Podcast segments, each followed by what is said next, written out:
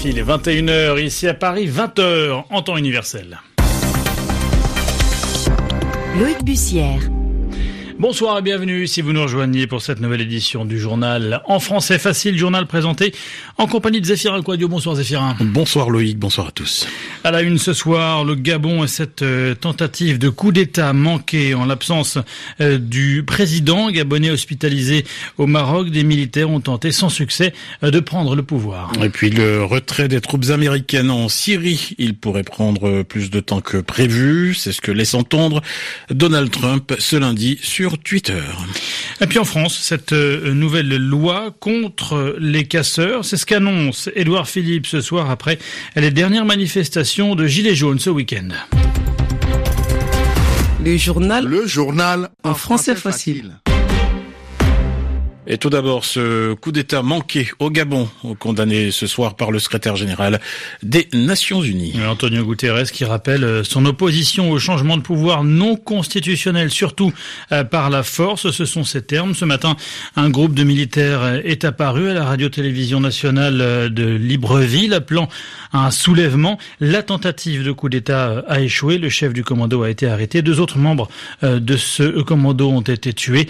Les putschistes ont justifié leur acte par l'état de santé d'Ali Bongo, victime euh, d'un accident vasculaire cérébral au mois d'octobre dernier et toujours en convalescence au Maroc. À la une également, le flou qui plane toujours sur le retrait des troupes américaines de Syrie. Et dans un tweet ce matin, le président évoque un rythme adapté et une approche euh, prudente de la question. Trois semaines plus, tard, plus tôt, Donald Trump avait pourtant annoncé le retour des soldats américains. Il l'avait présenté comme imminent, ce qui avait entraîné la démission du secrétaire à la défense, notamment aujourd'hui, même s'il s'en défend, Donald Trump semble avoir reculé sur le calendrier du retrait. RFI Washington, Anne Corpet. Donald Trump n'a jamais donné de date précise pour le retrait des troupes de Syrie, mais il l'évoque de manière beaucoup plus circonspecte que le mois dernier. Nous quitterons la Syrie à un rythme adapté tout en continuant à combattre l'État islamique et à faire preuve de prudence, écrit-il ce lundi sur Twitter. Le président s'en prend au New York Times qu'il accuse de propager de fausses nouvelles. Le quotidien explique ce lundi que l'administration a reculé sur la question du retrait rapide de Syrie. Le président se défend d'avoir modifié son discours, mais le 19 décembre, il avait déclaré dans une vidéo sur Twitter « Nous avons gagné contre l'État islamique, il est temps de rentrer, nos soldats rentrent maintenant » ce qui avait logiquement laissé penser à un retour imminent des troupes.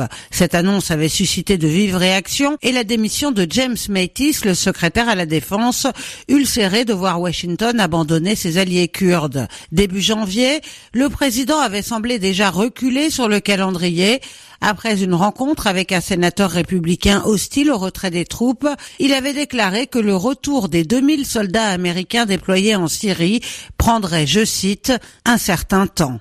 Anne Corpet, Washington, RFI. On reste sur le continent américain, direction le Venezuela, à trois jours du début du second mandat de six ans de Nicolas Maduro. Ouais, c'est le moment qu'a choisi un magistrat du tribunal suprême de justice pour s'exiler aux États-Unis avec sa femme et sa fille pour, dit-il, ne pas avoir à valider euh, la prestation de serment du président. Il euh, dit maintenant vouloir coopérer avec les autorités américaines. Ce n'est pas la première défection au sein du du pouvoir judiciaire au Venezuela, Marie Normand. Plusieurs magistrats ont fait défection depuis trois ans. La plus célèbre, Luisa Ortega, l'ancienne procureure générale du Venezuela, qui vit aujourd'hui en exil en Colombie. Comme elle, Christiane Serpa dit craindre pour sa vie. Sur une chaîne de télévision américaine, le juge a déclaré que Nicolas Maduro ne méritait pas un deuxième mandat car le scrutin présidentiel l'année dernière n'était pas une élection libre. Il soutient donc avoir fui pour ne pas avoir à valider la prestation de serment du président. Normalement, c'est un rôle dévolu à l'Assemblée nationale, mais l'un des principaux responsables du régime bolivarien, a modifié le scénario ce week-end. L'Assemblée nationale, contrôlée par l'opposition, avait annoncé qu'elle ne reconnaîtrait pas la légitimité de Nicolas Maduro. Le tribunal suprême de justice a été considéré comme plus loyal. Le juge en fuite le présente même comme une extension de l'exécutif.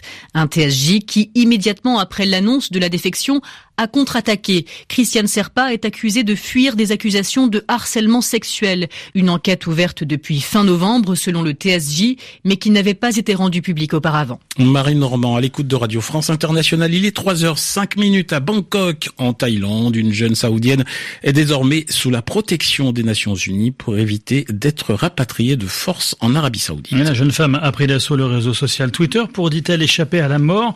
Elle affirme avoir subi des violences physiques et psychologiques de la part de sa famille. Correspondance à Bangkok de Carole Izou. Ils vont me tuer si je rentre. C'est avec ces mots que Rahaf Al-Kounoun a enflammé les réseaux sociaux. Barricadée dans une chambre d'hôtel à l'intérieur de l'aéroport de Bangkok depuis très tôt ce matin, la jeune femme de 18 ans diffuse des images en direct à des dizaines de milliers d'abonnés Twitter et explique qu'elle est traitée par sa famille comme une prisonnière. Ils m'ont enfermée dans une chambre pendant six mois à cause d'une coupe de cheveux, dit-elle, avant d'ajouter que plusieurs membres de sa famille menacent de la massacrer. Rahaf avait soigneusement planifié sa fuite. Elle a profité d'un voyage en famille au Koweït où les femmes sont autorisées à voyager seules, contrairement à l'Arabie Saoudite. Elle est en possession d'un visa de trois mois pour l'Australie où elle comptait demander le statut de réfugié politique. D'abord déterminée ce matin à la renvoyer pour satisfaire à la demande de sa famille, les autorités thaïlandaises ont fait volte-face et autorisé une rencontre avec des représentants du Haut Commissariat aux réfugiés des Nations Unies. Ils ont quitté ensemble l'aéroport pour une destination tenue secrète. L'institution devrait statuer sur son cas dans les prochains un jour. Carole Izou, Bangkok, RFI. RFI, 21h06 minutes euh, à Paris. Retour en France, c'est une conséquence directe des violences qui ont accompagné les manifestations des Gilets jaunes ce week-end.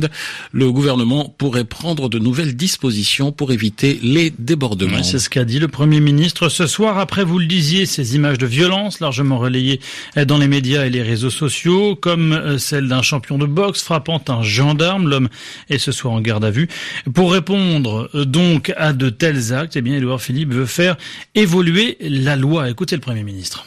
Il faut préserver la liberté de manifester en France. Et il faut sanctionner ceux qui veulent enfreindre ce droit à manifester.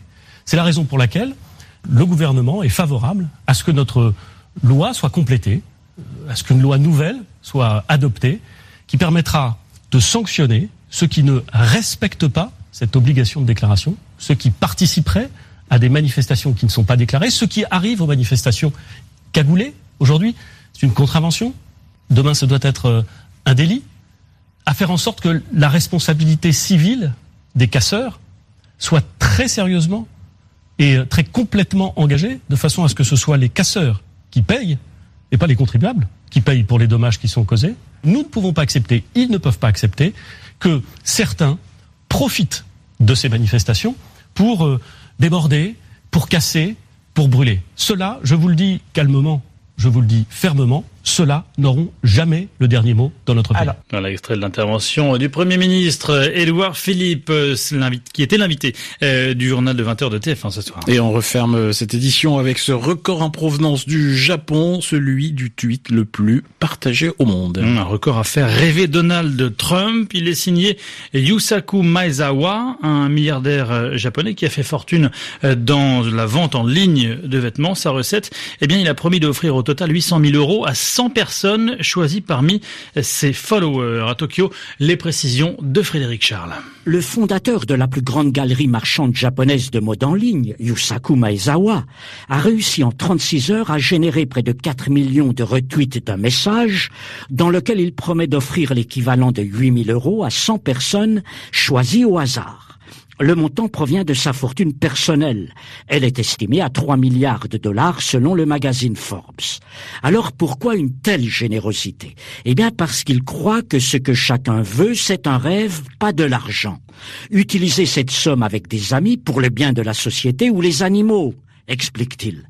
Ce tweet a aiguillonné tous les réseaux sociaux japonais. Le compte de Yusaku Maezawa sur Twitter s'est accru de 500 000 abonnés à près de 4 millions. L'agitation qu'il a causée avec son tweet a fait bondir de près de 10% l'action de son groupe en bourse. Très actif aussi sur Instagram, le milliardaire japonais âgé de 44 ans est aussi passionné d'art contemporain. Il adore Jean-Michel Basquiat et il a choisi d'aller autour de la Lune avec des artistes. Frédéric Charles, Tokyo, RFI. Et c'est la fin de cette édition du journal en français facile. Merci de l'avoir suivi. Merci d'être fidèle à la radio du monde. Il est 20h10 en temps universel.